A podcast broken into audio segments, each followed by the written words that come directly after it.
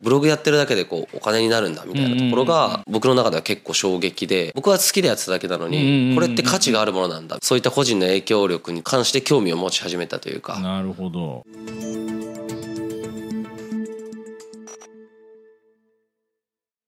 皆さんこんにちは。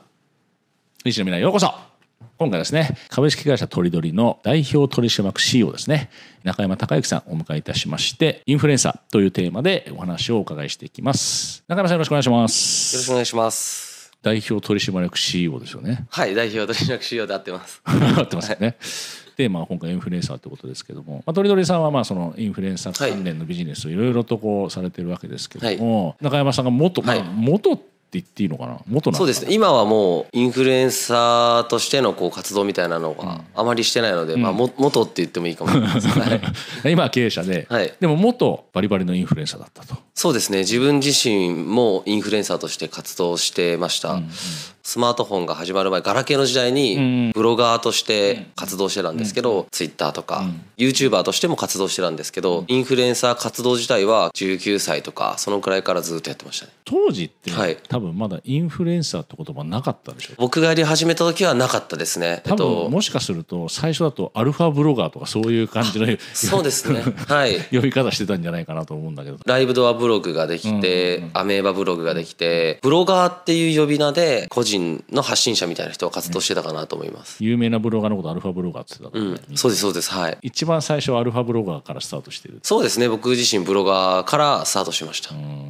ガラケー使ってブログ書いてるそれを9歳ぐらいからやってらっしゃるっていうのがさすがデジタルネイティブだなっていう感じ。スマホからだったら分かるけど、ガラケーから入ってるもんね。今で言うとインスタグラムとか、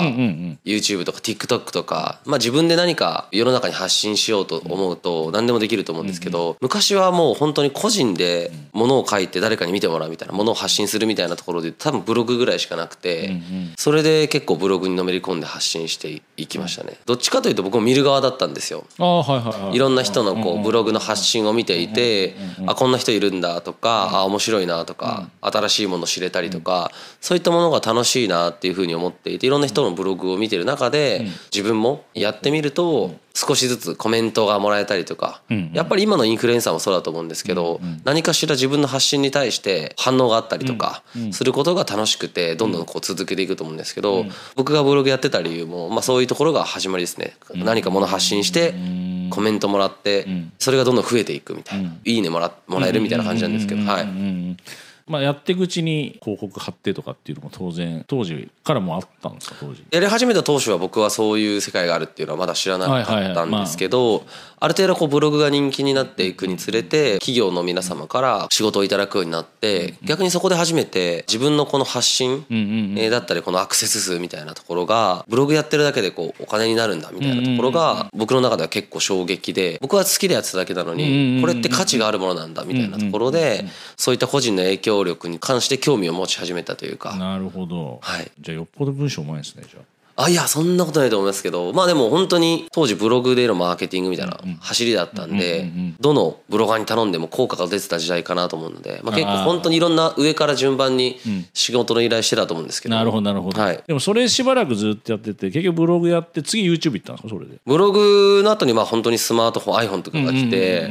文章とか写真みたいな流れが来てたんですね。で YouTube もあったんですけどまだ全然流行ってなくてコンテンツの制作が難しかったりとか編集がすごい難しかったりとか、アドセンスの収益化がされていなかったりとか、そういう時代だったので YouTube がまだ全然主流でなかったんですけど、編集機材だったりとか撮影機材だったりとか、制作っていうのがどんどんやりやすくなっていく中で動画っていうものの時代に今後移り変わっていくんだろうなっていうようなことは感じていて、まあ、そのタイミングでちょっと自分自身でも YouTube 経験してみたいなっていうので YouTube をやり始めましたね。なるほど。それどれぐらい前なんですかそれ？9年前かとかそのぐらいの時代かな、でもまだその時はまだ過去大変でしたよね結構そうですね。YouTuber っていう言葉はなかったですね。なかったです、ね、なかったです。今ねスマホとカンバがあればねキャンバがあればねそうですね。簡単にショート動画作れちゃう。今 YouTuber の皆さんこうスマートフォンで撮られてること結構多かったりするんですけど完全に昔はカメラがないと無理でした。デジカメだよね。はいそうですそうです。なるほどなるほど、はいまあ、そういう繊維を経てきて起業してるわけですよね。そうですね。はい。これなんで起業しようと思ったんですかでも。自分自身のインフルエンサーとしての体験みたいなところがきっかけにはなってるんですけど、まあ、僕自身ブログの時代にインフルエンサーをやって企業からお仕事をいただくという形で発信する影響力の可能性みたいなところに気づきがあって。周りのインフルエンサーの影響力なんかもこう肌で体感してると、そういう中でこういった個人の発信するコンテンツだったり、えー、まあ写真とか動画とかそういったものが今後もどんどん影響力を持っていくだろうなっていうことを思って適切な、まあ、インフルエンサーのフォローをするような会社やってみたいなっていうところを思って起業したっていう感じです。同志とつながってみんなで一緒にビジネスしていきたいみたいな感じって感じですかねどっちかってそうですね。なんかインフルエンサーで自分自身がずっとやっていきたいみたいなもそもそもあんまりなかったっていうか。あそうなんですか。そうですね。どちらかというと起業したいっていう思考があったりとか実は今の会社の前二十歳ぐらいから会社自体をやっていてビジネスもやりながらインフルエンサーもやるみたいなこと両立をずっとしてたみたいなところが20代の前半の時はそういうことやってたので。ちなみにその時何やったんですか？あその時も広告のマーケティングの会社です。そうなんだ、はい、起業したかったっていうのもあって起業したし、はい、ビジネス走らせてたしブログ書いたりとかっていうのが注目浴びてっていう,、うんうん、ブログやり始めた自体は18歳ぐらいからでで会社やり始めたのが二十歳ぐらいからっていう感じなんで、インフルエンサー業界での仕事歴っていうのは実はこう13年とかそのぐらいはやっているって感じです、うんうんでも当時その起業しようと思った時に、まあ、インフルエンサー絡みで、はい、そんなに結構周りにいたんですか？そういう方がブロガーは結構いました、ね、あブロガーはいたか。そうあじゃあブロガーでお仲間がいっぱいいたっていう感じそうですね。ブログを書いてたインフルエンサーみたいな人はすごい多かったですね、ツイッターとインスタグラムが流行りだしてから、インフルエンサーっていうものが劇的に増えたかなと。まあ、まあ、インスタグラムがもう明らかにそこ狙ってやってた、うんうん、インスタグラムの発展とともにっていうそうです。ねはい、はいあそっかでもインスタとかツイッターも文章書くんだもんな。そうですそうです、うん、いや、はい、今じゃなほらリールもあるしさ、うん、インスタグラムもストーリーとかリールとかなかったんで、なかったよね。はい。そうそう。インスタブログみたいなもんだったな当時。インスタグラムとかは本当にこう写真コンテンツが主流というか写真を見るっていうまあ映えっていう文章はサブ的な要素ですね映えって言われてたもんねはい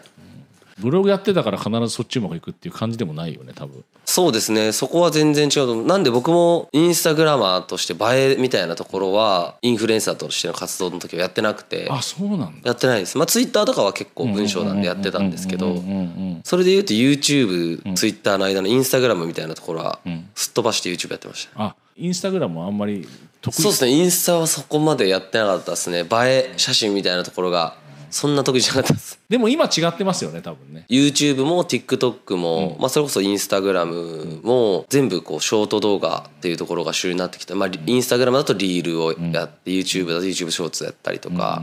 各こう SNS が激化していて、同じような使われ方の、コンテンツ発信みたいなところがされ出してきてるので、昔は明確にやっぱり分かれてましたね。昔の SNS の使い方は多分そうだったと思うけど。ショート動画っていうものが流行ってからそこがもうごちゃごちゃになってきてる、うん、各企業がそれこそ戦いになってきてるっていうの感じですね。プラットフォーマーたち自体が、うん。はい、みんなだから全部上げてるよねとりあえず。上げてますねはい。一個作ったら全部上げるみたいな。全部使い回しができたりするんで、そこは各プラットフォームに投稿してるのかなと思でもその辺なんかがやっぱりあれだよね。ネット上で物を探すとか、ネット上での時間の使い方っていうのがだいぶ変わってきてますよね。やっぱ昔から比べたらそうですね。ここ10年ぐらいで本当大きく変わってきてるかなと思ってて、そもそもスマートフォンに使う時間がすごくたくさん増えてて、SNS を見てる時間が長くなってきてるんですね、そういった中で新しいものをどこで知ることが多いですかっていうアンケートの調査だったりとか、そういったものでもやはり昔はテレビ一番最初何かものを知るっていうのはテレビが多かったんですけど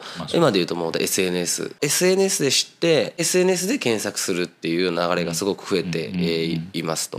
まあもちろん検索の領域で言うとやはりまだまだ検索エンジンも使われているしまあ一番使われてるんですけれどもどんどんこの SNS 検索が増えてきていると。世代結構大きいよね。そうですね、大きいかもしれませんね、まあ、あとはまあご年配の人も女性は結構インスタで探すかなっていうのは思うし。そうですね。はいはい。まあでももうねジェンジーはもうみんな、うんうん ジェネレーション Z の下の方の人たちはもう多分 TikTok で探すもんねきっとね。そうですなんか検索の使い方も結構 SNS の特徴によって変えられてて乗ってるこの電車が遅延してんのかなとかっていうのがツイッターだと結構すぐ分かったりとかディズニーめっちゃ混んでるらしいねとか。地震起きた時とか即効性のあるものの情報を取得したい時はツイッターで結構検索したりとかインスタグラムとかはなんか流行りとか例えば旅行先旅行先多いよね。とかご飯屋さんとかもそうですし、ファッションの今流行ってるものを調べるとかハッシュタグの検索を皆さんやはり使われたりとかするんですよね。YouTube とかは情報として結構インプットしたいなっていうなんかこう知識的なものだったりとかあノウハウとかそれこそまさに中田さんの YouTube 大学とかそういう情報コンテンツがいっぱい出てるのでそういう情報を得たい時には YouTube 見たりとか。今 TikTok はどういう感じだとどういう感じなんですかね？TikTok はどちらかというと検索っていうものっていうよりは自分が見たいようなものを見せるアルゴリズムがすごいんですね。うんうん特にその飲食とかグルメ系だったりとか趣味系のものだったりとかインスタグラムに近いような検索のされ方してるかなと思います。なんか若い子に聞いたらインスタで探すより TikTok 探す方が増えてるって言っててなんで,、なんでなの？って言ったら TikTok は全部動画だからっていううんうんうん。あでもそれはあると思います。インスタってほらリール力入れてるけどあんまりうん。だだいたい3割ぐらいらしいんですそうですねインスタあのリールがうんうんうん。言ったらもうやっぱ文字読みたくないっていうあそれは本当に増えてるかなと思います。うんだから情報量としては絶対インスタの方が多いって分かってても、ここで目立とうと思ってやってる人たちだから、いやめっちゃ多いと思います。僕も文章で読むのより動画で見た方が楽だなみたいなものはすごくたくさんあるので。うん。昔ブロガーからスタートしたのに文字見るのがっていう状況。そうですね。だから SNS とともにこう時代の移り変わりみたいなところはなんかすごい感じてる。まあ本当に一番最初ブログからやってるんで、そこはすごい変わったなっていうのは僕自身すごい実感してますね。ね。あんまり、まあ、実は僕もそうなんだけど、あんまりそのインフルエンサーさんってどういう活動してるのかとか、んうんうん。どういうことやってるのかっていうのが今一つ分かってない人が多いんですよね、はい。きっと。なんでそのあたりちょっと含めてですねちょっと突っ込んでいきたいと思いますので、はい。一回ちょっとそれをどうやって使うのかとかねそのあたりもちょっと含めて後半お伺いしていきたいと思います、はい。一回前半ちょっとこちらで切らさせていただきます、はい、どうもありがとうございました。ありがとうございます。